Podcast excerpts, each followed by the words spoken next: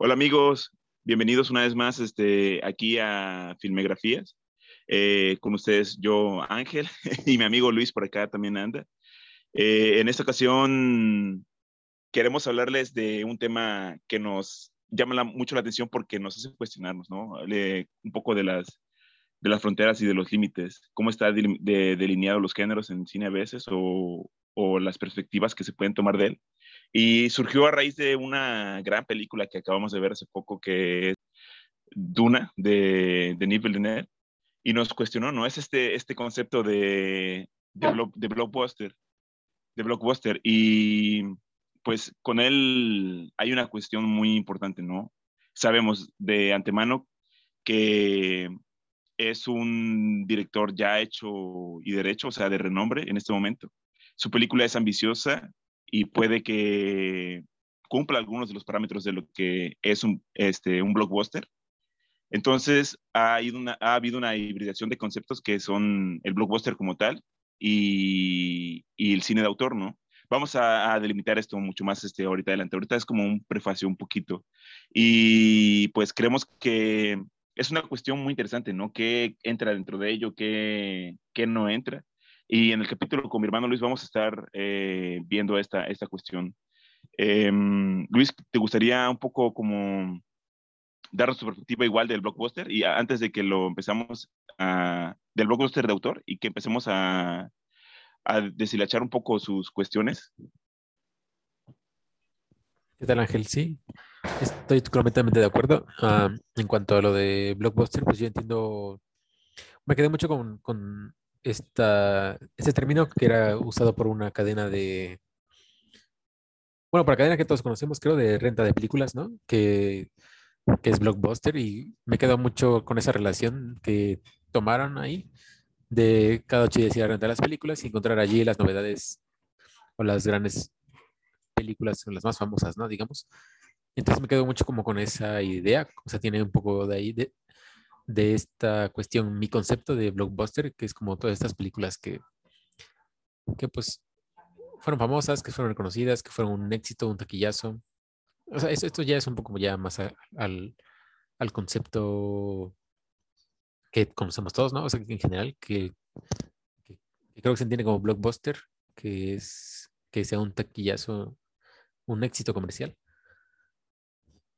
Después ha ido un poco como cambiando, igual creo que iremos abordando un poco más el concepto, iremos explorando un poco esta cuestión de la evolución del blockbuster como concepto.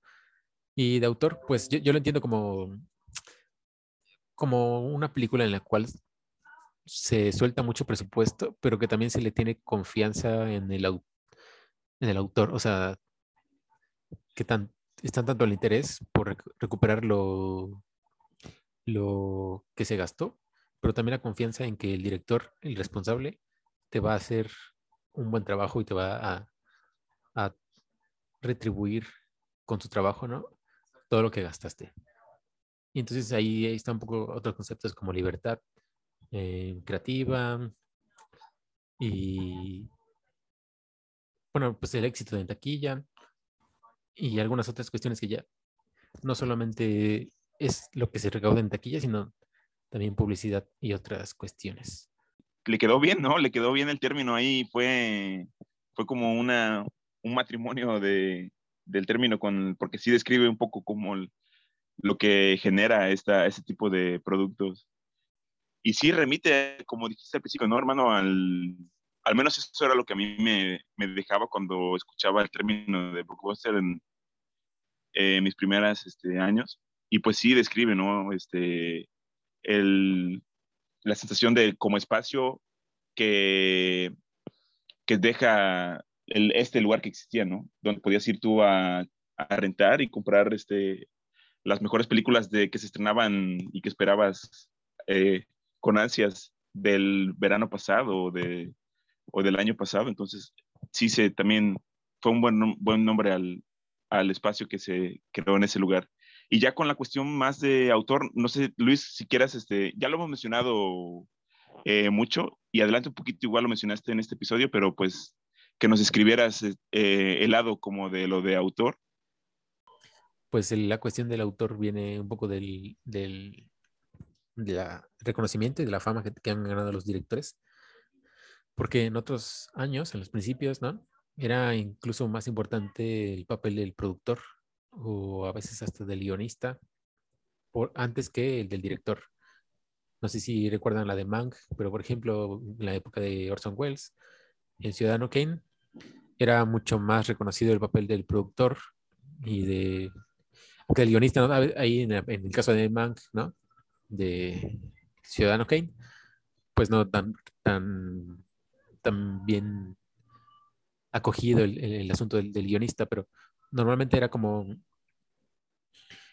era, era más, más reconocido el papel del productor. Ese sí, o sea, ese de plano en, todas las películas era salía casi una película producida por y, y, ya el título y el director pues salía en los créditos, pero nada más, o sea, no, no era del todo conocido. Ya un poco empieza a ganar fama. Creo que, creo que por ejemplo, empieza un poco con, con Godard y con todos ellos en cuanto a, a, que tenían un estilo ya más específico. Eh, eso fue lo que les dio como mucho más relevancia, el que tenían un estilo específico pertenecen a una corriente y, y es allí donde la visión del director empieza a ganar mucho más prestigio. Y pues de ahí sigue, sigue avanzando su, su figura, ¿no? Sigue ganando peso. Y creo que como el, en Hollywood de los, de los grandes nombres que termina siendo importante para esto del autor es Steven Spielberg, ¿no?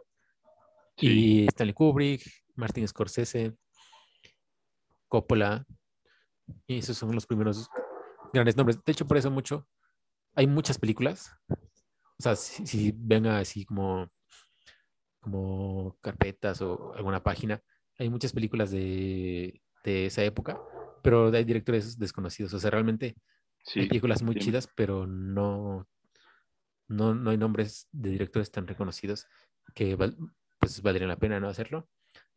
Pero me refiero a esto, o sea, que no tenía tanto prestigio, pero que lo ha ido ganando. Y entonces el papel del autor eh, hablando del director, ¿no? Tomando al, director como el autor, pues ha ganado, ha ganado peso. Incluso también el que mete ya mucha mano en, en de guion, de guion, ¿no? Que ya hay muchos directores que suelen hacer cosas que ellos mismos escriben, entonces. Suele, solía ser la industria como un poco lo que hace en estos momentos Marvel con sus directores, ¿no? Porque son directores en, directores cargo que no, a Marvel le importa poco si ellos tienen un estilo definido y sucedía en la industria a principios, ¿no? Lo que importaba era el producto y que generara una ganancia a la, a la productora. Entonces, era, era de poco y no importaba mucho quién la dirigía o si, tenía calidad o era como el encargo de que lo hiciera. Y suele pasar a un... Iba a decir que igual, pues, lo que platicábamos con el, en el capítulo del cine mexicano, pues esto del, cine de los 40, ¿no? La época de oro, pues que era mucho más importante el, el, papel de las figuras, ¿no? De las luminarias, de los actores, de los comediantes. Era lo que vendía. Ajá, y, muchas películas, por ejemplo, de Cantinflas, de Tintán, realmente ni siquiera sabemos quiénes los dirigieron a veces, ¿no? O sea, tienes que sí, entrar y investigar. Pero el papel, el papel de director no era tan relevante para esa, en esa época ya era más importante, te digo, el, productor y pues el, los protagonistas de la historia, ¿no? Que, eran los que robaban las, los billboards en, en, en, cada estreno. Que influye mucho el papel de lo, del público, ¿no? Porque el público fue el que eh, exacerbó la figura de Marilyn Monroe, ¿no? O aquí en México el público fue el que exacerbó la imagen de Pedro Infante. Y más eh, en años recientes, pues el público es el que ha elevado figuras de directores como George Lucas, ¿no? O Steven Spielberg, que por, por entregas o por sagas que el público ha acogido de una manera favorable.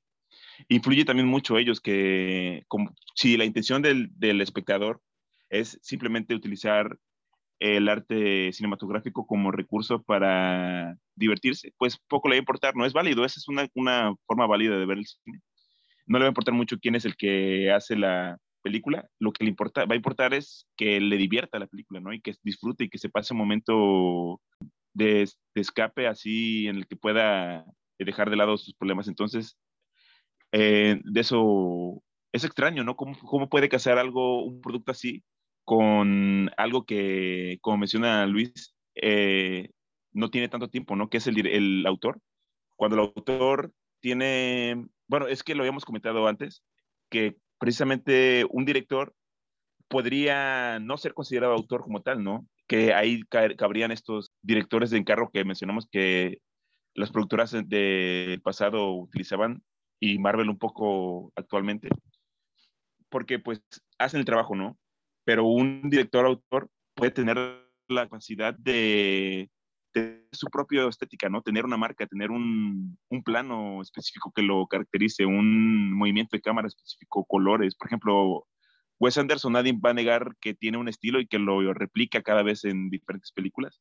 Entonces, esa es, un poco la idea de autor, que tiene como su esencia propia. No sé si todos, por ejemplo, Steven Spielberg es difícil porque es demasiado eh, se desborda él de sus, no tiene como tanta, o no se, no se esmera por generar una estética ultra así perfectamente detallada, pero sí es un autor que, se, que lo consideramos, forma parte de lo que formó el, el cine de Hollywood al menos, que es hasta esta época, ¿no? Es extraño cómo se casa este término. Y también nos cuestionamos en realidad, por de ahí venía la, la, cuestión de por qué hacer el episodio, sobre qué es en realidad el, fenómeno del blockbuster de autor y, y, qué cae dentro de ello, ¿no?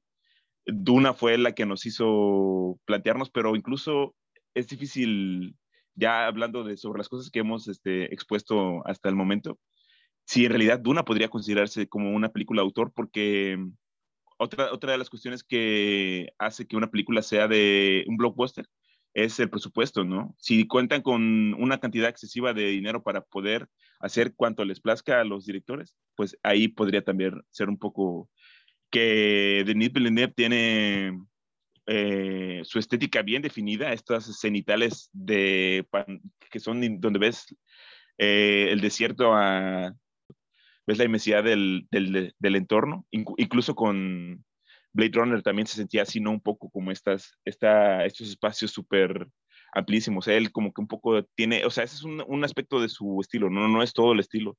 Entonces, eh, de cierto punto podríamos decir que es un blockbuster de autor, pero también influye el cómo, cómo entra el espectador en ella, ¿no? Porque en la productora tuvo la intencionalidad de que este fuera un blockbuster y que fuera un bombazo en taquilla, pero no funcionó de esta manera. Entonces, ¿es un blockbuster de autor por simplemente hecho de serlo? ¿O le ayudó el espectador a no, que no consiguiera este objetivo? Pues sí, o sea, creo que, creo que también incluye el, el concepto, incluye la recaudación, ¿no? Entonces, creo que mmm, para hablar de blockbuster de autor, es que tomando en cuenta que el inicio del concepto de blockbuster, ¿no? Tendría que tomarse esto que digo, ¿no? De la taquilla, pero con blockbuster de autor creo que es más como una apuesta, ¿no? Que a veces no sale y por distintos factores que hoy en día ya hay. Creo que eso es otra cuestión que habría que como mencionar. Porque, por ejemplo, en este año estamos en una pandemia, ¿no? Otra es, pues, que de repente, bueno, no, no es seguro ir a, los cines, ¿no? Por lo mismo. Y por lo mismo hay mucha piratería o hay o han aparecido muchos streamings, incluso HBO Warner ha sacado la suya, ¿no? Y ahí, justo ahí se estrenó, entonces creo que cada vez más se puede um, nublar un poco la forma en, saber si una película es tuvo una buena un recibimiento del público porque tan solo, como te digo, lo de HBO, que se estrenó Doom, creo que 15 días después de haber salido en, las salas, pues eso ya entorpece un poco eh, cómo le fue en, taquilla, pero mucha gente seguramente la vio en, HBO, entonces creo que creo que ahí es como, digo, es, es, complicado porque ya no, ya no es una ganancia por la película en sí, sino por el servicio de streaming que incluye la película. Y y creo que todos esos factores hacen que la cuestión de, de la recaudación para considerar al blockbuster, pues creo que ya empieza a ser como un cortocircuito, ¿no? Pero yo considero que sí puede hablarse de un blockbuster de autor en cuanto a que se le soltó presupuesto, pero que también se le dio libertad de libertad, creativa y, la confianza de, poder llevar a cabo esta adaptación con, con la visión o la, la idea de recaudar todo eso y que fuera un éxito. Pero te digo, hay muchos factores que no sé si entropecen eso. No sé qué opinas tú. Es que, es que las productoras, yo, yo lo trato de ver de esa manera, ¿no? Si una productora, vamos a pensar en el caso de Netflix y, y Martin Scorsese, ¿no? La productora lo, lo, o acepta el proyecto de ellos porque saben el prestigio que tienen como directores, ¿no?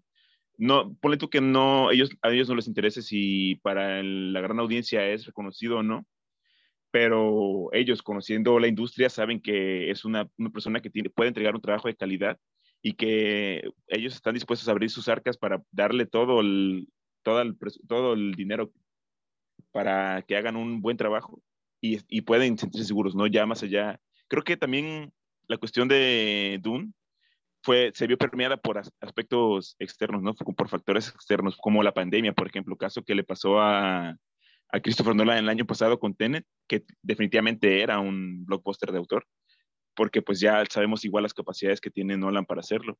Y eso influye, es que son muchas cosas. Yo creo que el problema de poder decir que en realidad sí existe el blockbuster de autor es más, está más enfocado a, la cuestión del blockbuster, porque el blockbuster implica sí una recaudación masiva en la taquilla, o al menos la intencionalidad de la productora de que este sea el objetivo más no así la cuestión del autor, ¿no? Porque pues sabemos, los que, al menos los ejemplos que les vamos a mencionar, em, consideramos que, que la intención es esa, ¿no? Que sea un blockbuster de autor, más allá de que lo logre o no, pero pues se puede anotar, ¿no? vamos, digamos que las reglas básicas es el presupuesto, que tenga una, y como dices, hermano, que le tenga la confianza de, para que él pueda crear a libertad cualquier cosa, esas son algunas de las cuestiones que, que puede hacer ¿no? el presupuesto y que tenga la calidad de un cineasta ya de renombre y que tenga un el, que el cineasta tenga un estilo, ¿no? Por ejemplo, pasó eh, el caso de, de, un, de algo que no se concretó, por ejemplo, la cuestión, lo habías mencionado, hermano, de, de Edgar Wright, que es un autor que nadie puede negar, indiscutiblemente lo es, y cómo estuvo a punto de llegar a, a la casa Marvel, ¿no? Y por cuestiones ahí de, de, discrepancias de ideas, igual, él no, no se llevó a cabo el que ellos, el que él fuera parte de ese, y hubiera sido un blockbuster de autor, ¿no? El, el hombre hormiga, Ant-Man. Sí, el, el, el, detalle ahí pues fue ese roce justo de autor, ¿no? O sea, el roce creativo que al final terminó haciendo que él les dejara pues prácticamente la película hecha realmente yo creo que se trató de cambios como ligeros, bueno, ligeros para uno en la historia, pero importantes para él, pues como para hacer que se saliera del proyecto, pero que cambios ya de como de, de cortar pedazos de la historia, ¿no? Como de, quitar algunas cosas que no convenían a Marvel o que no eran considerados pues parte de la idiosincrasia de ellos, ¿no? Que sabemos que es como muy complicado. Bueno, no es complicado, más bien es como una idiosincrasia muy, muy cuadrada, muy fija de, Marvel, de Disney Marvel. Y con lo que mencionabas hace rato, perdón, de, de, la pandemia, igual, se me había olvidado que Dune, o sea, Dune es, es un, lo, mencionamos, ¿no? Pero es el ejemplo más claro de la, la, cuestión de la pandemia, porque se retrasó incluso su, su ¿cómo se llama? Su estreno, perdón, en, en salas, porque se tenía previsto, creo que para, no recuerdo si para marzo o el año pasado, o sea, no sé si para junio, marzo, de, ya no me acuerdo bien, de este año o para octubre del año pasado, no recuerdo, pero el chiste que se atrasó y pues que se tuvo que, que dividir, ¿no? En taquilla y streaming, te digo, creo, creo que los parámetros un poco van a cambiar en cuanto a esa parte del concepto de la taquilla, porque te digo, creo que hay cuestiones que, que, están cambiando, porque hablando, por ejemplo, de Marvel o de películas de ese tipo, pues no solamente se, recauda con taquilla, se recauda también con publicidad. con patrocinadores y, y, mucho con figuras de acción, ¿no? Juguetes y productos. Y entonces creo que la taquilla es importante, sin duda, porque es el, es el producto en sí, ¿no? La película en sí, la que recauda. Pero también, pues, todos esos tentáculos que tiene, ¿no? Eh, que son explotados en otros productos, también son de, de la franquicia en sí, de la película en sí. Pues sí, mencionas este que o sea, ya por las épocas no puede que para las productoras signifique el hecho del streaming, signifique que tengan que considerar otras cuestiones, no otros, otros parámetros para ver sus posibilidades, ¿no? A dónde tienen que dirigir su producto. Y como dices, ¿no? La publicidad, el no solo hacer este, eh, ganancias del propio, de la propia tequilla, ¿no? Sino, por ejemplo, esta cuestión de Marvel, que ellos publiciten su contenido, incluso que hagan productos de ello, ¿no? Juguetes y un montón de cosas. Y algo que considero es primordial y que sí influye es cuando generan expectativa, ¿no? Cuando, ¿Cómo está ahorita el hype con la de Spider-Man, ¿no? De, planteando si va a salir tal o cual, o... Ponle tú que si fuera un fracaso eh, en cine, eh, pero lo planeamos como ejemplo Spider-Man, este, siendo conscientes de que estamos tratando de delinear un poco lo del este, blockbuster, ¿no? No, Spider-Man es un blockbuster, pero no es un blockbuster de autor, porque no, al menos yo no tengo ahorita el dato de quién sea el director, no sé si hermano, si tú lo tengas. ¿Es Sam Raimi? Creo que es que Sam Raimi va a ser el director, pero no sé si de una adelante o si de esta. No, es. Es. Es que es otro. Creo que John Waits. Es. Sí, John, Waits, John Watts, perdón. Ese es el que ha dirigido es que ese es el pues, problema de las películas. Ajá de Marvel, del, ah, del Spider-Man, del ah, de Sony, de Sony Marvel, sí, sí. Pues fíjate, les ha, funcionado la fórmula, pero no es un director, es un director de encargo, carnal, la neta. Él podrá, se, ganará su lugar en, el punto en el que, por ejemplo, se salga de Marvel y si él hace películas, que no digamos, yo no digo que tenga potencial, ¿no? Y que no tenga capacidad, pero crear desde crear, crear tus ideas desde o bajo la casa de, Marvel es completamente difícil, ¿no? No por nada ya mencionamos el caso de Edgar Wright con, con, Marvel. Entonces, pero este sí, definitivamente es que sí influye mucho la decisión de, de la productora, ¿no? Si, si, ellos dicen no va a ser así, es difícil que el director pueda tomar una decisión al final, ¿no? O, o por ello puede que sea que, por ejemplo, no vemos a directores así que consideramos que son de buena calidad. Y, o sea, no por, tal vez por ello aún hemos visto algo de, yo qué sé, de, de los hermanos Cohen en, en Marvel o de, no sé, de estos autores que luego están... Eh, Scorsese, ¿no? Que se peleó ah, con ellos directamente. Claro, definitivamente. Y es, es, es, por ello, ¿no? Que si ellos quisieran llegar y hacer como lo que sea bajo las reglas, que serían este, cuestiones interesantes, ¿no? Serían como incursiones interesantes dentro de lo que... Pero a ellos, a, Marvel como empresa le importa el estatus de el estatus familiar que ya consiguieron, ¿no? Porque esa, esa es la gran audiencia, esa es la que aspiran ellos a, a venderle su producto, ¿no? Y que saben que les va a retribuir unas ganancias descomunales como ni un otra como ni un otro sector en el mundo. Sí. la neta. Fíjate que otro, otra forma de, este, así de definir, creo que un poco más claro, un poco más resumido más bien, el asunto del blockbuster de autor, pues podría ser una película que, que tiene una ambición artística y una ambición económica, ¿no? Eso pudiera ser como quizá lo que entorpece y lo, y lo que en lo que nos trabamos era esto de que pues Blockbuster venía como de, de haber sido todo un éxito en taquilla, ¿no? De haber sido un, un batacazo en taquilla que, que, como su término comentábamos, inició por todas estas filas que se hacían para ver la película, pues creo que los tiempos cambian. Igual, otra cosa que cambia, y que estaba yo pensando ahorita que me dijiste lo de Marvel, es que de alguna manera Marvel recuperó pues esta esencia de los primeros años del cine, ¿no? Que comentabas, creo que tú lo mencionaste hace un poco, de hecho, que es la importancia de la productora y la importancia del productor, ¿no? Que Marvel lo es. O sea, Marvel como productora y Disney, ¿no? Es como la que tiene los, pues el gran filtro y los, los el, y mueve los hilos, ¿no? En, cada película que, que, tiene, pues, Marvel. pero también está la figura de Kevin Feige, que es el productor de todas estas películas y que pues prácticamente ha armado todo este universo Marvel y que es una pieza fundamental en lo que hoy es el éxito de todas esas películas.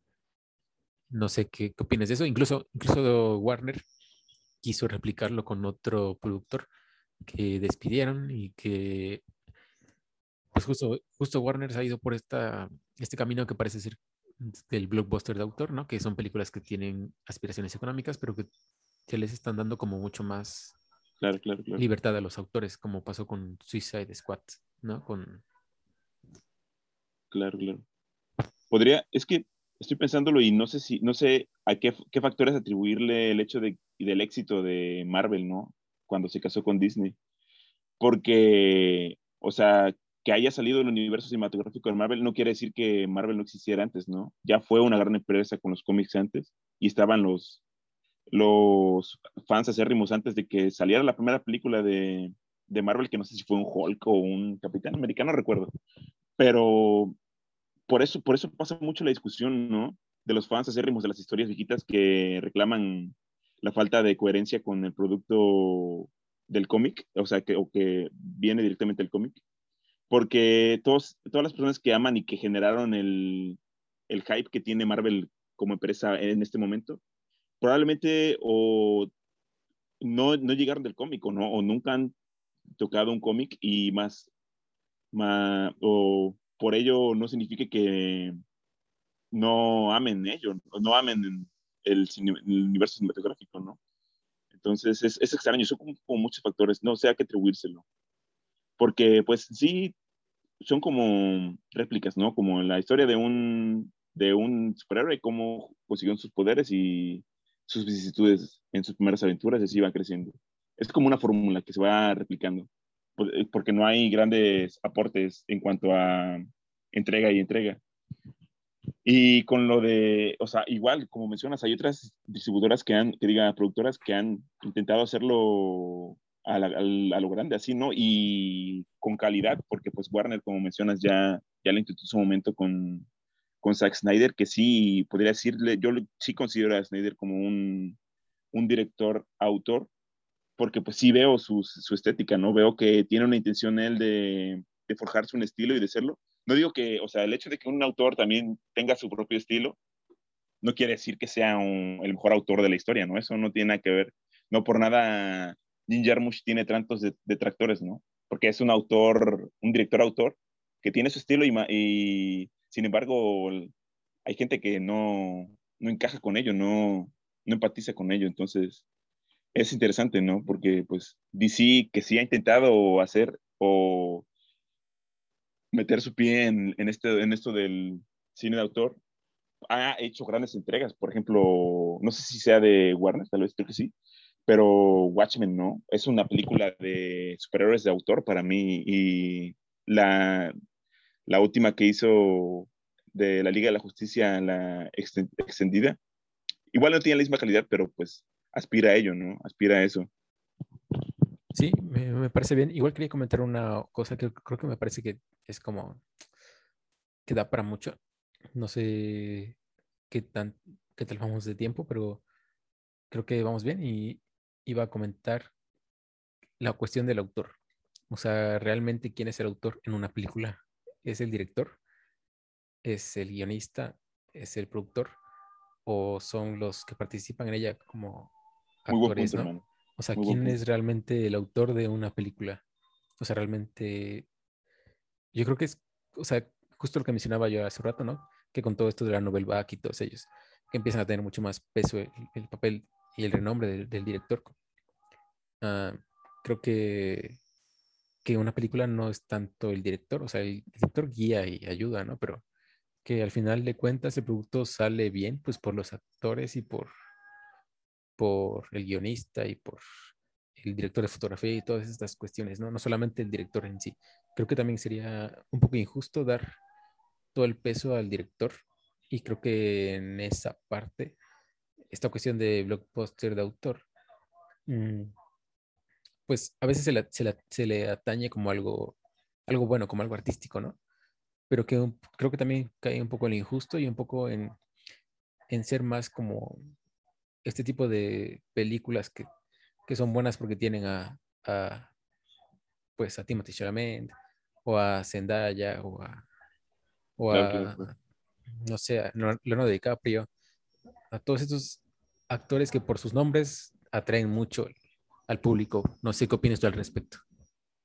Sí, yo sí estoy de acuerdo completamente. Eh, pues esas son, las, esas son las caritas que están ahorita en las últimas películas, ¿no? Spider-Man, eh, Tom Holland, eh, Dune, eh, Timothy Chalamet. Entonces, sí, sí, yo creo que también estoy de acuerdo con lo que dices sobre el director, porque no es justo que solo él se lleve el crédito, él es más como que el que genera la, el que lleva la batuta, ¿no? El que va dirigiendo todo, cómo se ornamenta el, el, producto o el. Sí, sí. Ah, como el, como el coreógrafo, ¿no? El que va, pero sí influye su, su visión, ¿no? A veces incluso, o sea, porque se suele desestimar la función de los que están alrededor, ¿no? Pero todo eso es como un organismo que funciona para un fin, el cual es hacer un producto muy chido. Y pues, por ejemplo, en cuanto a las decisiones que se toman de lo que se ve en el plano, pues a veces también atañe al director de fotografía, ¿no? A los tomaristas. Y a los colores también a ellos. Sí, por ejemplo, o sea, que a mí me parece como de los grandes autores de ahorita es Paul Thomas Anderson, ¿no? Y por ejemplo, mucho de, de, Master no es Paul Thomas Anderson, es de Paul Thomas Anderson gestionando el, a Joaquin Phoenix y a Philip Seymour Hoffman, mientras ellos improvisan o le dan vida al personaje que él escribió, pero que al final de cuentas pues se convierten ellos mismos en autores, ¿no? En autores de la película también. O sea, dan su estilo actoral, le dan vida a ese personaje y hacen de una película algo grande, algo chido. Sí, digamos que son como el medio, ¿no? Porque pues sí, o sea, una película se vuelve icónica por lo que está dentro de la película, ¿no? Y el director no está dentro de la película, entonces, ¿a qué, qué es lo que llamamos el autor, ¿no? Porque pues puede que lo haya ideado, porque si hay directores, como dices, Paul Thomas Anderson, ¿no? Que escriben sus guiones y los llevan a la pantalla. Pero sí se me hace un poco... Eh, ególatra un poco del que solo se le reconozca al director, ¿no? Aunque tenga la función importante que tiene, ¿no? La responsabilidad de dirigir esto, ¿no? No por nada, pues, de máster estas grandes escenas, ¿no? Por ejemplo, cuando, cuando están presos Philip Seymour Hoffman y Joaquin Phoenix y ellos están ahí debatiendo y ese, fue, ese es algo, es algo que, y así todo el cine, o sea, se va armando de esos pequeños momentos, ¿no? Que son espectaculares.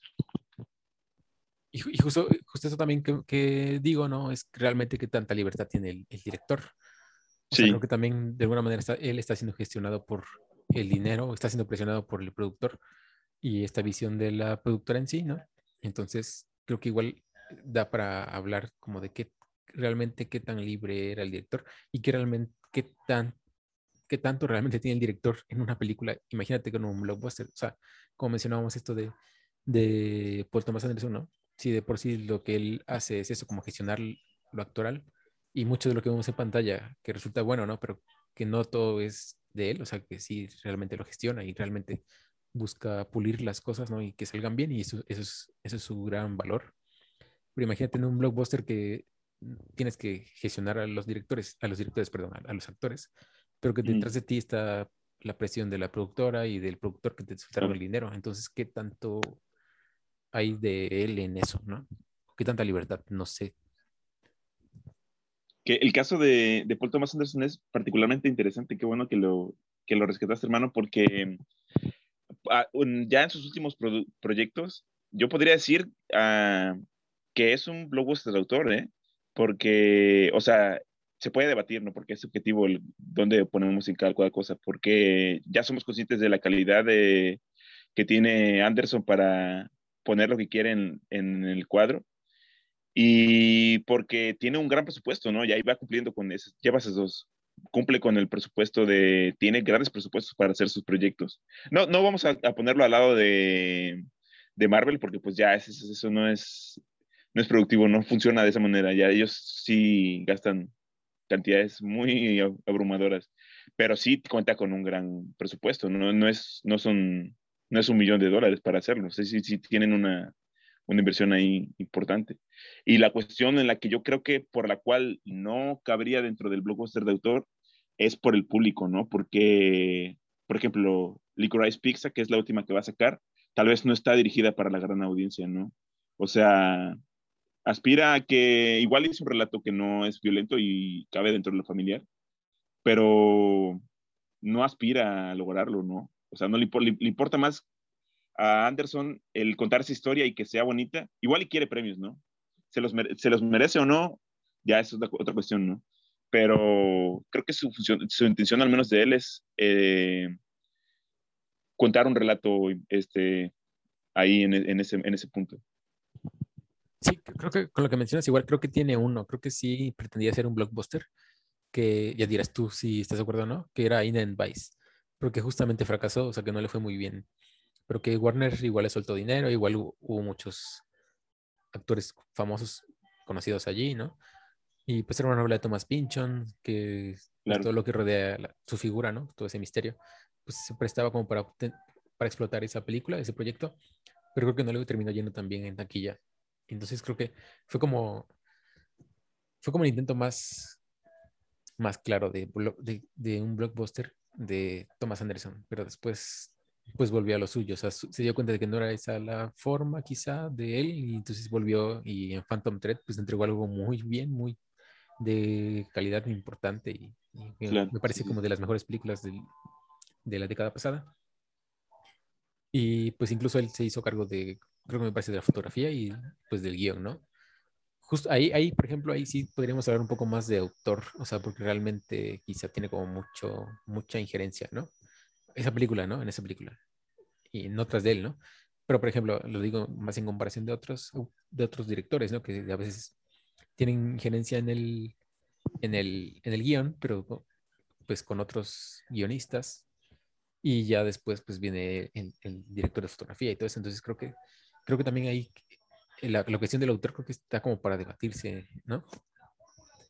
Sí, fíjate, pues es que sí, estos que mencionas tienen el elenco, tienen todos los, los, para llegar a ser una, pero, ¿sabes? Es que sí soy consciente de que hay espectadores que deliberadamente eh, vinculan la cuestión de la autoría y, y esta falsa, falso halo de, que tiene o, negatividad que tiene la cuestión de, de, arte, ¿no? Porque con un autor de un autor o un director autor suele vincularse más a una cuestión de arte y mucha gente busca, pues como mencionamos, divertirse con el producto y no el que el producto le cuestione la, su realidad, ¿no? Entonces buscan evadir ese tipo de propuestas deliberadamente. Yo conozco espectadores que esa es su propuesta, ¿no? Y que ven tal vez eh, el cine de autor como algo negativo o que no les va a retribuir lo que buscan, ¿no? Que es la, el divertimento. Y pues eh, Anderson al menos sí cae dentro de ello, ¿no? No busca divertirte, a veces busca perturbarte, a veces busca enseñarte algo. Entonces, puede que también haya sido una de las razones por las cuales no, no logró caer dentro de, dentro de ello. Sí, incluso la, la historia en sí, ¿no? O sea, ya adentrándome un poquito más en eso, la historia en sí era un poco como confusa, ¿no? Y que incluso, eh, pues yo la he visto más veces y cada vez que la veo le entiendo un poco más. O sea, no, no significa que, que, haya sido malo, sino siento que pues es la naturaleza misma del relato de Thomas Pynchon y la adaptación, ¿no? Y me parece muy bueno, a mí me pareció fascinante eso, pero pues que cada vez que la vea encuentre algo nuevo o algo diferente, pero pues sí entiendo que pues vas al cine a ver una película y de repente no la entiendes y pues de repente pues no, no te atrae tanto o no atrae más gente. Pero sí, o sea, creo que pues hablar de blockbuster de autor creo que es, sí está, da para mucho debate porque igual, pues, al ser blockbuster, ¿no? Como autor, como autor, estás muy sometido, estás sometido a muchas cosas, ¿no? A la productora, al que, a que le guste, al público. Y te digo, y, y, tu figura en sí como autor, ¿realmente eres el autor de esa película o, o es algo que es de todos los que participan en ella? Yo creo que yo voy más por eso, ¿no? Que, que es algo que que, que es de todos los que vemos en pantalla y los que no vemos incluso, ¿no? Vestuario, todas esas cosas. Y, o sea, indudablemente el, papel del director es, es valiosa, ¿no? Ajá, es fundamental. Pero no sé si podríamos hablar del director en todos los casos como el autor. No, no, no. Porque, por ejemplo, Anderson tiene muchas este, adaptaciones, ¿no? Eh, There Will Be Blood, que es de Upton Sinclair. Tiene, no recuerdo cuál otra. Creo que Punch Drunk, Club, creo que igual desde una, de otro autor. Pues no recuerdo, pero sí tiene, ah, por, por ejemplo, ahorita estamos hablando de Inner Vice, ¿no? Que es el, que es la adaptación de la novela de Thomas Pynchon. Entonces, no siempre, no siempre, pero igual se pone como adaptaciones libres, ¿no? Igual no es como luego no son fieles, entonces ahí ya tienen su posibilidad ellos de, de meter su manita y hacer cosas chidas, que no, luego, luego no siempre resultan favorables. No, te, digo, en el caso de él, o sea, de Master me parece que es como un gran ejemplo, pero el que de él, que me parece así el mejor ejemplo, es la última de Phantom Thread. Porque te digo, estuvo en muchos departamentos como guionista, o sea, construyó el personaje, se supone que llevó a cabo toda la investigación para construirlo con Daniel Day-Lewis. También está, estuvo como director de fotografía. Entonces, todo eso es como un poco más, ahí le veo un poco más como autor, ¿no? Como autor, porque tuvo mucho más injerencia en el producto final en muchos departamentos, pero no sé si, o sea, hablando de los blockbusters, creo que es como complicado decir que es el autor. Yo siento que, te digo, es más, la figura del lector ahí es más el, el, la misma que un Leonardo DiCaprio, que un sí. Brad Pitt, una Angelina Jolie o un Johnny Depp o una, no sé, una Jennifer Lawrence por decir algunos nombres, no sé, pero me parece eso. O sea, que es como nombres que son atractivos para el público. Sí, sí, sí, sí. Sí, al final, eh, la cuestión de ponerle así al, pues es una etiqueta, ¿no? Que se le pone al cine. Eh, blockbuster de autor, o así como los géneros son, son etiquetas que se le ponen para categorizar el producto, ¿no? Entonces, es injusto, pero es funcional de cierta manera porque te, a ti como eh, espectador te predispone, ¿no? A que, ah, bueno, ok, voy a entrar en esta, en esta convención y yo busco este tipo de propuestas y te sirven. Pero es injusto porque es difícil de categorizar el arte, no es tan fácilmente categorizable, es algo complejo. Y lo que suele ser sencillo de categorizar no suele ser tan bueno en realidad. Y por eso, por eso consideramos que era interesante esto, porque pues eso de blockbuster retorno no es más que una etiqueta, pero sí es un parámetro para encontrar eh, un tipo de cine que sí es valioso, ¿no? Por ejemplo, pienso en este año al menos los, las blockbusters de autor, ya sea que lo hayan logrado o no, o sea, que hayan impactado en la tequilla, pero por ejemplo, Dune, creo que sí vale la pena como, no por solo por el cast, ¿no? De todas las, este, estrellas nuevas, por ejemplo Zendaya y Timothy, que están emergiendo, sino por lo visual, ¿no? Póngale, póngale que tiene sus fallos y que el argumento o el guion no esté bien elaborado, pero sí visualmente es una experiencia verlo, es casi como si te metieras a, a una sala a ver un documental de un planeta, ¿no? Una, este, algo más como tratar de, tratado o intentando abordarlo desde una cuestión realista y por eso tiene más como un, carácter como documental en, en, esa cuestión. Pero vale la pena, o sea, al menos yo creo que sí es interesante y, y, es impactante ver estos planos, ¿no? Estas grandes, estos grandes planos generales, ¿no? En cenitales, es espectacular. Y otra, también otra, otra que es este, este año que estuvo, y yo considero que fue un blockbuster de autor, fue la última de 007, ¿no? De Kari Fukunaga, que Sí, eso es, la intención de la 007 es generar una, este, es una película de acción, ¿no? Vende mucho. Y ya sé que lo, creo que no lo logró, desgraciadamente, pero pues sí vemos que Ari Fukunaga es un autor que va, que está creciendo, que sigue, que sigue en constante crecimiento, ya lo hemos mencionado. Entonces sí se nota en su, en su propuesta, en ese 007 sí se nota un poquito más como una, una carga más estética. Entonces, ahí vale la pena, esas son cuestiones, o sea, es como, como digo, son, son etiquetas, no importa, o sea, eso no significa que sean o que valgan más que películas que no lo tienen, ¿no? Entonces, sí, no, y conmigo. me parece muy buena película. O sea, creo que no, es, no está tan, no fue tan exitosa o no fue tan bien vista, porque son dos partes. Creo que... Queda inconclusa, queda inconclusa. Sí, exacto. y yo vi la de David Lynch y les puedo decir que lo que vimos en esa película es prácticamente tres cuartos de la película de David Lynch. O sea, creo que se apresuró mucho en, terminarla. Y creo que es una película, es una historia que requiere su tiempo para desarrollarse y creo que eso, es, eso son de las cosas que sí me parece como muy valiosa de Dune y de Denis Villeneuve, que, que, que, bueno, y de la productora en sí, que le dieron el tiempo y, y, y, el presupuesto para desarrollar algo así y con el tiempo de, debido, creo yo, para, para hacer una buena adaptación del libro o que se acerca a eso, porque también no podemos hablar del todo de una buena adaptación. A veces no es como, también complicado hablar de eso. Pero siento que el gran cambio, o sea, el, el, verdadero trabajo de, de Villeneuve se va a dar en la segunda parte. O sea, creo que ahí va a cerrar este, este círculo, ¿no? Que empezó, para mi gusto empezó muy bien, empezó bien. Hay muchas cosas buenas, como tú lo dices, en cuanto a la fotografía y el guion y rescata mucho del libro.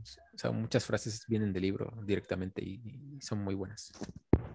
Sí, es que es injusto un poquito tratar de valorarla en este punto, ¿no? Porque para valorar una obra tiene que valorarse a cabalidad, ¿no? Y no tenemos el producto completo. Entonces eso dice mucho de por qué a la mayoría podría no parecer no gustarle. Y tal vez, o sea, si lo que buscaban con ella es acción, pues igual y viene en la parte que falta, ¿no? Si buscan un poquito más acción y si lo tiene, puede que siga en lo que viene. Sí, exacto. Es que, o sea, creo que hubo, muchas formas de valorar esta película con relación a la, de, la de David Lynch, que es la primera adaptación, ¿no? Que te digo, para mi gusto creo que mejora porque pues le dio el tiempo adecuado y merecido a esta parte de la historia. Pero también se le juzga como película en sí. Como película en sí creo que no es tan de acción, pero justo por eso, porque es pues una introducción, es completamente introductoria para la historia de Dune, que te digo, se va a cerrar con esa segunda parte y pues está el otro como adaptación, ¿no? Que creo que es, es, se acerca a ser una buena adaptación. Pero se terminará de saber esto si, bueno, en la segunda parte que, que es para 2023, me parece. Bueno, otro, otro que, se, que, nos escapó un poquito, pero nada más mencionarlo, que también es como, bueno, no, ¿cómo? Es, es de autor. Es la cuestión de, de Tarantino, ¿no? Y aunque, no, les gusta, aunque no les gusta mucho, pero Woody Allen, o sea, Woody Allen también es alguien que tiene ahí de autor, que sus historias no siempre son buenas ya últimamente, o, o, realmente no, no sé si serían buenas en su mayoría. Yo creo que como de todas las que hace, lleva como cinco películas buenas desde de, de este cine. Muy buenas. Ajá, muy buenas, pero otras como que pues son más historias pues para ver, ¿no? Y ya. Pero ellos son como dos ejemplos que me parecen también de, este, de esta cuestión de autor que sí podría hablar. Suelen ser directores que venden por el nombre en sí nada más, ¿no? Sí, además, además. Y pues te digo, muchas de sus películas no son de productoras reconocidas. El caso de Allen creo que, que es como inversión privada la que le dan luego a veces. O sea, sí hay productoras de cine, pero en otros son como pues inversión privada que consigue, y creo, y, y financian sus proyectos y salen. Por eso cada año hace películas, que ahorita no se ha detenido pues por toda la cuestión de, de, que le rodea y la polémica.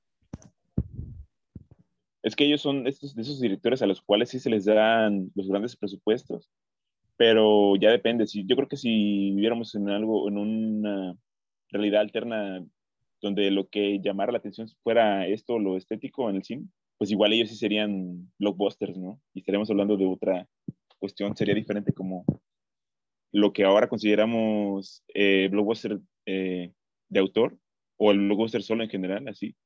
Sería como más como un cine de clase B, ¿no? Pero pues es una, es otra, es algo alterno, ¿no? Sería diferente, igual ellos entrarían dentro del blockbuster de autor. Muy, muy posiblemente. Y bueno, en, en, cuanto a lo de blockbuster como tal, Mm. Pues creo que los que has mencionado ah, son unos grandes ejemplos. Mm, no sé si me... Pues en la taquilla lo que está ahorita, ¿no? Por ejemplo, está eh, Los Cazafantasmas, es un blockbuster, no es de autor, ah, pero pues ahí intenta su, su lucita, ¿no? Y el caso que habíamos quedado que es, era controversial para lo que hablamos, es lo de Ridley Scott, ¿no? Que sí tiene sus puntos en los que sí ha intentado ser de... Es autor, para mí es autor, pero que sí ha intentado ser como, o incidir en el blockbuster. Por ejemplo, pienso en, en El Gladiador y yo creo que ahí sí era su intención, ¿no? Y tal vez sí lo logró. O en El Marciano también. Y ahorita, ¿no? La de House of Gucci. Sí. O sea, pues Lady Gaga es esa piedra. Por las figuras. Ese, ese, ese magneto Pero, de atraer a las audiencias de ahorita, ¿no? Su contraparte, que fue la, la otra película que, que estrenó, puede que tuviera el, el, presupuesto y que tuviera la oportunidad de que se le diera, pero tanto su intención como para, como si es Kazuguchi, que sí la tiene la intención de ser blockbuster, era, no, es tan, no es tan clara ahí en, en esa, en, en, esa otra película. Sí, no hay, no hay, no. Ahí sí es. Aunque, o sea, sí, bueno, es que tiene actores conocidos, ¿no? Pero pues sí, realmente ya no son, ya no son algo seguro, ¿no? En la taquilla los nombres de Ben Affleck o Matt Damon. Matt Damon. Entonces, sí, o sea, que estoy de acuerdo con eso, que, la, de The Last Duel no, no lo es. O sea, no es de blockbuster de autor, pero que House of Gucci creo que sí pretendía hacerlo. Lo sí, definitivamente.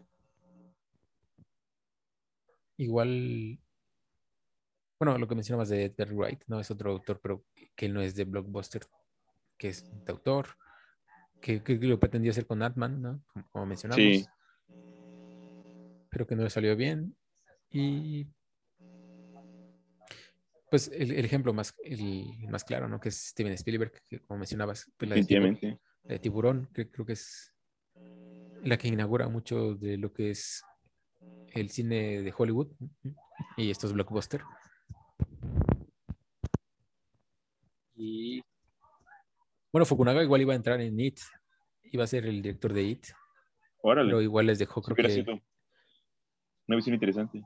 Sí, habría sido muy interesante. Creo que les dejó el proyecto igual como a, pues, a medias o... Porque sí estuvo como un buen rato en, en, el radar, eh, bueno, vinculado al proyecto. Pero al final terminó dejándolo. No sé si entraría algún otro. No sé si tienes algún otro nombre tú. ¿De director? Ah, sí, sí.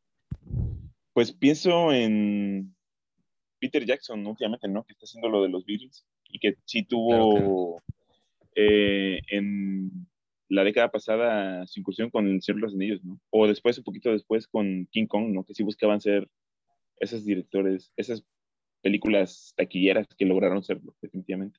También me acordé de Cuarón, que dirigió la tercera de Harry Potter. Ah, definitivamente. O sea, me parece que es un blockbuster de autor, o sea, que tiene mucho de su sello.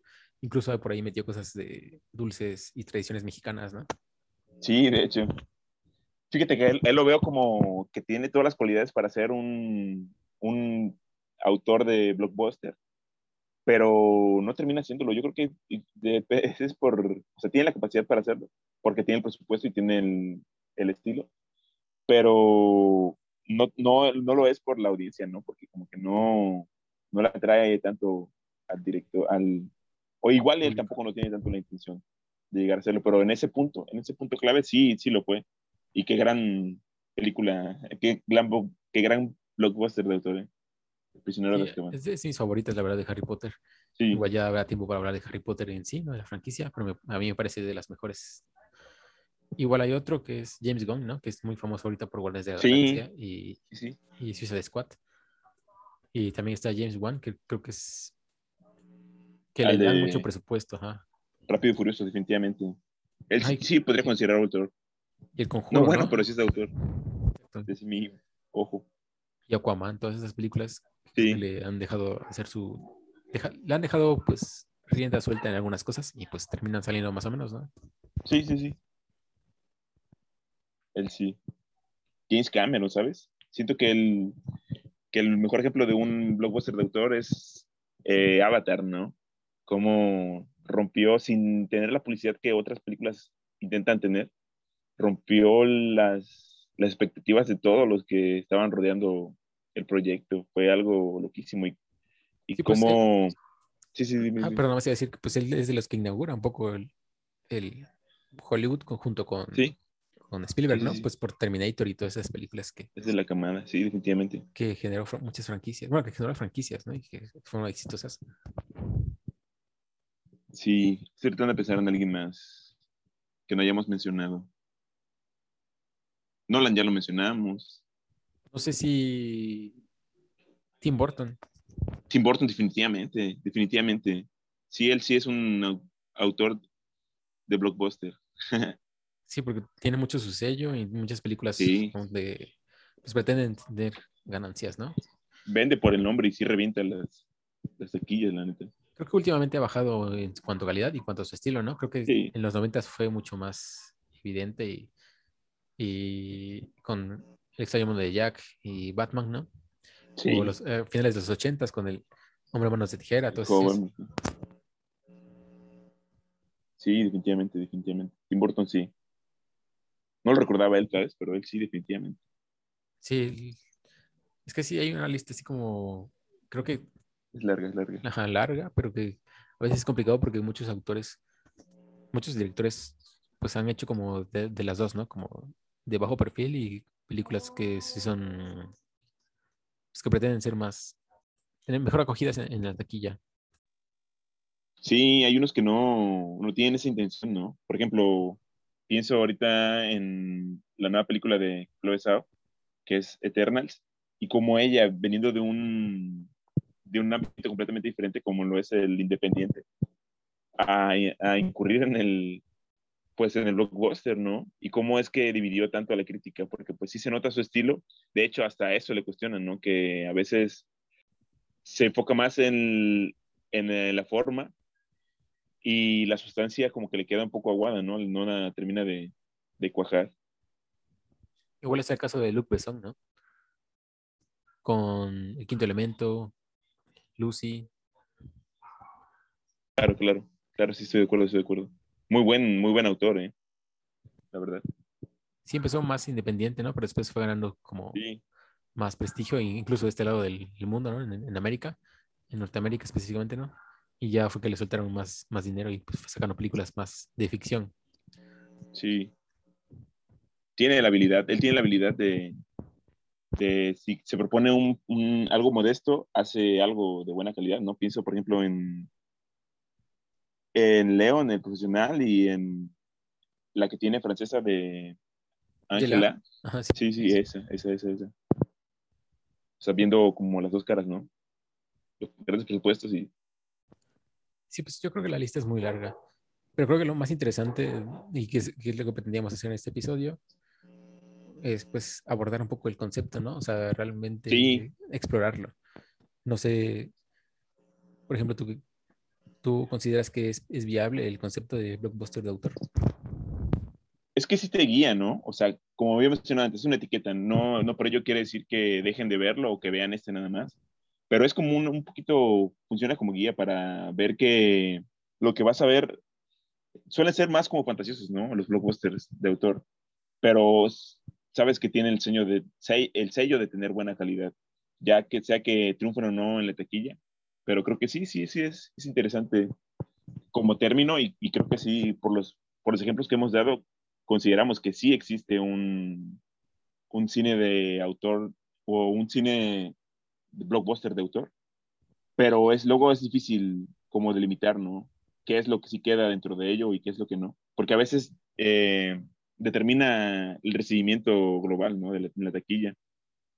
Pero pues ahí está, ahí está. Eso es lo que, lo que consideramos que vale la pena de ello. Por ejemplo, ahorita en taquillas sigue Dune están Eternals. Hay varios de autor que son interesantes, ¿no? Como propuestas, más allá de que sean buenas o malas, y que vale la pena una oportunidad.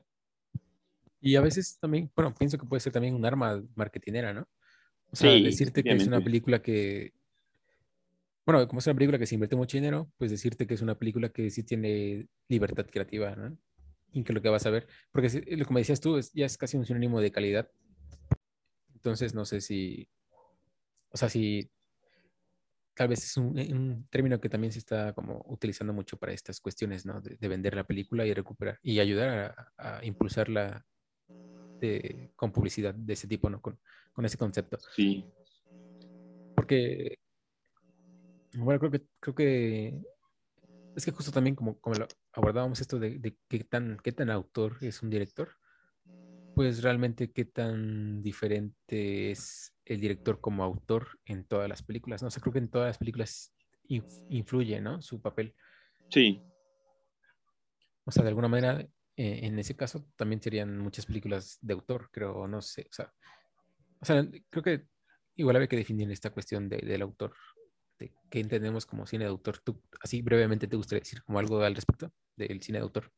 Cine de autor, es que es difícil, ¿no? Porque es muy subjetivo. A veces alguien podría argumentarme eh, que, que, sí, que un director sí lo es y que otro director no es. Y pues podríamos debatirlo y estar de acuerdo o, no.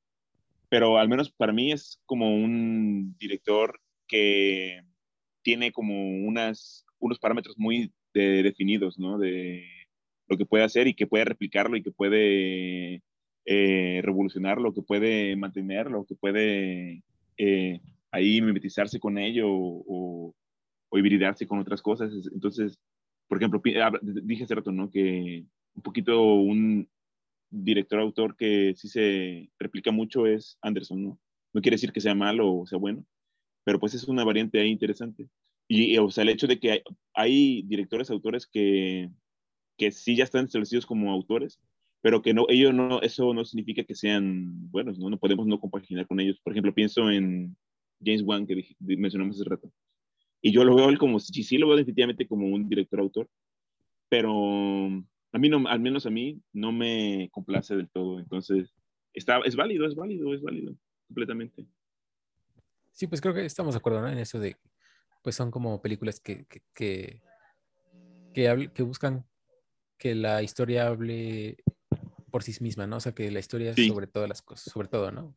Por sobre todo y, y su calidad, pues, en narrativa, en guion y a veces estilística, ¿no? Como casos de Wes Anderson, ¿no? Que, que ya es como, o sea, que su cuestión de autor no solamente es como la calidad de la historia, sino también la cuestión estilística, ¿no? Sí, es irónico, pero voy a dar un ejemplo que puede definir bien eso, o sea, cómo, cómo se puede llegar a ambos extremos. Acabo de ver eh, King Richard y ni, siquiera la vi sin, siquiera saber el nombre del director, ¿eh? Sí lo leí, pero no lo, no lo retuve. Entonces, este relato es un relato que está bien contado, es una buena historia, pero en cuanto a estética, lo que se presenta en el, en el plano es muy genérico, o sea, no va más allá, no propone nada, es, son planos que podrías ver replicados incluso en una novela o en algo muy sencillo. Y sin embargo funciona como historia, es este, contundente, es, cumple con su, objetivo. Entonces ahí vemos como que a veces no es necesario toda esta ornamentación súper elevada, pero sí al menos al, al, espectador que no se conforma con, con poco como yo, ya saben, un poco mamador, pero, o sea, el lado contrario, un director como Denis Villeneuve que sabes que te puede dar eh, ese, ese peso en la imagen insuperable, inmejorable, y a la vez poderte o que te cuente un relato que resulta eficiente es, es paradójico, ¿no? Es como irónico desde ese punto de vista. Entonces vemos que es válido los dos puntos, o sea, no, es que la, le den la oportunidad y que ustedes como espectadores se posicionen, ¿no? Y que a raíz de ellos se, gener, se generen un, cosmovisión de lo que quieren ver, ¿no? Su propio ideario de lo que como estetas de la imagen prefieren percibir, ¿no? Si, si planos complejos o algo sencillo que solo les dé toda la historia. Sí, estoy completamente de acuerdo contigo. Creo que, pues al final de cuentas habla con mucho de la perspectiva, ¿no? De la perspectiva del director. Y pues lo que contábamos un poco era de lo que planteábamos era como esta duda de qué tan, cuántos influyen en esa perspectiva, ¿no? Que al final de cuentas, pues se superpone mucho la figura del director y que no sé si la merece tanto. Pero estoy completamente de acuerdo, creo que creo que hay películas que valen mucho la pena por esta cuestión de la perspectiva y, y pues que el autor o lo que se vislumbra como autor, no de hablando del director, pues tiene una estética y toda una, una visión muy, muy específica. Creo que igual para hablar de un blockbuster de autor es hablar del autor en sí y para hablar del autor en sí creo que habría que tenía que haber al menos pienso yo no sé qué dices tú como dos, tres proyectos antes de ese blockbuster, ¿no? Sí, estoy de acuerdo, estoy de acuerdo. sí, determina mucho. para saber qué es su perspectiva y su, su, visión, ¿no? Sí, porque, y, pero incluso entre autores, hay directores que conozco que son autores que son camaleónicos, ¿sabes? Por ejemplo, pienso en Spielberg, porque sí lo considero autor, pero creo que es capaz de abordar diferentes registros, dependiendo de lo que él necesite para su historia. Sí, creo que igual, igual mucho de su, su estética, su estilo, se hizo en los 70s y 80s, ¿no? O sea, muchas películas de él se... Bueno, mucho de su estilo está ahí, ¿no? Creo que ya ahorita últimamente se ha hecho como más, como dices tú, más mimético, más camalónico. Y ha, puesto, es que esa es otra, ha puesto, ha puesto el proyecto por encima de su propia estética, su propia visión, su, propia mano, digamos que visión, no sé, porque visión al final de cuentas sí termina siendo, pero más bien como de su propia mano, ¿no? La historia por encima de, o sea, lo que funcione para, para, para la historia en sí y no, no poner la historia a, a, funcionar con él, ¿no? Creo que eso está también algo chido. Es que es un, es un tema que sigue, va a seguir abierto, hermano, yo creo, porque sí se puede discutir, o sea, creemos que como término sí existe, pero pues ahí está, está, yo creo que sí funciona un poco, dimos los, los parámetros, ¿no? Para que igual si quieren entrar en el debate con nosotros y que, y que aporten, ¿no? Que digan, oigan, pues están bien locos, ¿no? Esa película no, no es de autor o no es blockbuster o ese director no es, es completamente válido. Yo creo que sí funcionaría para ya darle cierre a este episodio. ¿Cómo ves, hermano? estoy, estoy de acuerdo y pues sí, estaría muy chido escuchar a, los demás, ¿no? Que nos digan qué opinan sobre, sobre este, este término de blockbuster de autor y qué opinan sobre todo lo que dijimos, ¿no? A lo mejor son locuras, a lo mejor son ignoran por ignorancia, no sé, no sé, pero que nos digan, nos digan su, su perspectiva, nos gustaría escucharla, ¿no? Mucho. Sí, creemos que, o sea, más allá de nuestras opiniones, que son, estas películas que mencionamos son películas de, de gran valor, no solo por su contenido artístico, sino porque son disfrutables, son en verdad eh, disfrutables. Entonces, eh, estén de acuerdo con nosotros o no, les recomendamos que vean esas películas. Entonces, esto fue todo de nuestra parte y les recordamos pues que estamos en redes, ¿no? Y anhelamos el contacto con ustedes y ha sido un placer, carnal, este episodio, muy chingón. Gracias por todo. No, gracias a ti, fue, fue un gran episodio y una, un privilegio hablar contigo sobre estos temas. Es muy chido abordarlos y, explorarlos, explorarlos y, y, más chido todavía compartirlo con, con la audiencia, ¿no? Así que muchas gracias, verdad. Nos andamos viendo. Adiós. Adiós, cuídense. Gracias.